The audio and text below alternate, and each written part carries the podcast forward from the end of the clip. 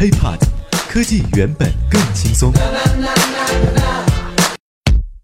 嗨，欢迎收听本期 IT 大字报，各位好，我是华生。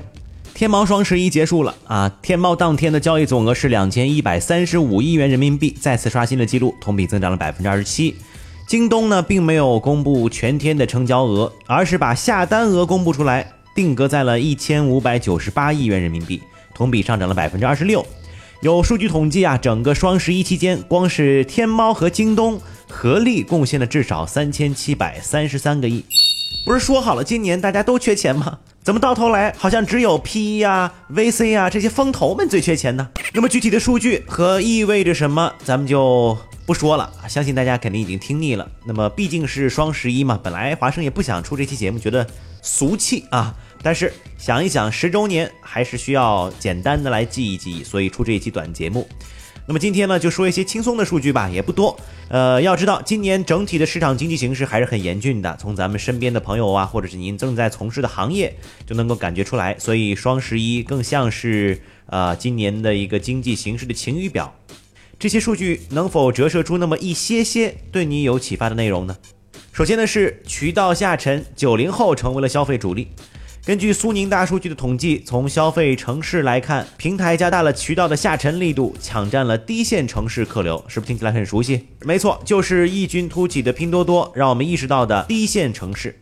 另外，从年龄分布来看，九零后的消费者占比达到了百分之四十二，成为了消费主力啊。阿里的 CEO 张勇对这个数据还表示很惊讶。这有什么好惊讶的，对吧？难道你都不知道九零后都已经开始买防脱洗发水了吗？再来看看消费性别占比，男性消费者占比从去年的百分之四十升至了百分之四十四点五，也就是说男性的购买力啊进一步释放。当然，华生个人啊在这里也怀疑啊，是不是今年有更多的老婆拿着老公的手机直接购物了呢？或者拿着老公的手机来进行组合抢券呢？再来看一下品牌方面啊，什么冰箱啊、洗衣机呀，那么对比去年的生鲜、冰箱、洗衣机以及美妆类的销量 Top Five 产品，那么今年尤其是以冰箱、洗衣机类的这种家电产品变化最为明显，热销品牌从清一色的西门子啊，变成了国产品牌占到了将近八成。但是呢，不好意思的是，华生看了看这个榜单，发现前几位依然是西门子啊，只能说是前十当中有不少国产品牌的产生。那么也证明消费者不再盲目追求外国品牌。还有，今年双十一刚好呢是恰逢首届进博会落幕，进口商品呢也自然而然成为了这一届双十一购物狂欢节的主力军。进口商品占到了交易额的半壁江山。当然，这其中也有阿里巴巴全球化的三年以来的不懈努力。呃，没了，实在是没什么可说的了。呃，这期节目到这里呢，基本上干货已经结束了。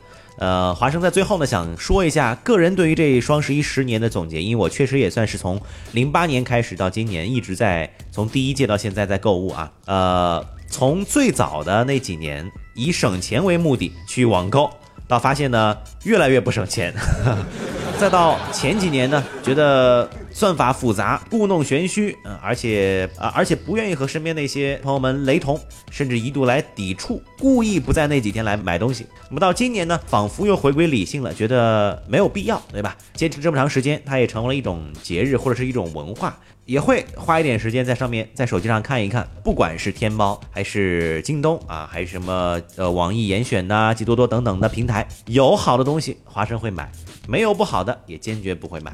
想想十年前的自己和十年后的自己，每年都有十一月十一号，有什么不同呢？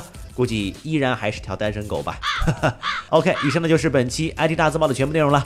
如果想和华生取得更多的交流，可以添加我的个人微信，就在节目简介备注当中。我们下期再见，拜拜。